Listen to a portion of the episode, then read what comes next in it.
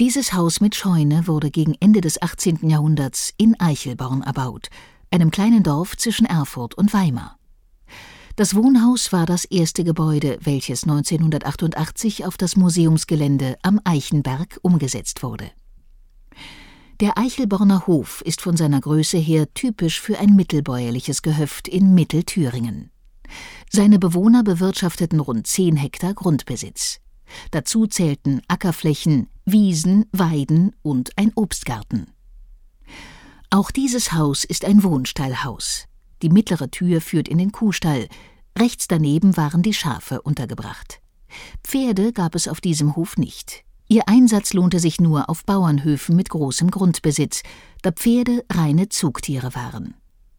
Auf mittelbäuerlichen Höfen wurden Wagen und Pflug von Kühen oder Ochsen gezogen, die auch als Milch- und Fleischvieh nützlich waren. Auffallend am Haus ist der überdachte Gang an der Südseite, ein sogenannter Laubengang. Er verbindet den oberen Flur mit der Wirtschaftskammer am anderen Ende des Hauses.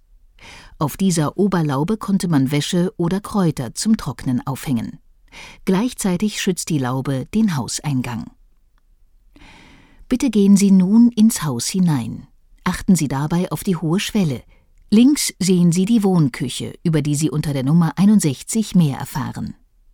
Die schwarze Küche, die gute Stube, die Schlafkammer, der Dachboden und die Scheune sind unter den Nummern 62 bis 66 erläutert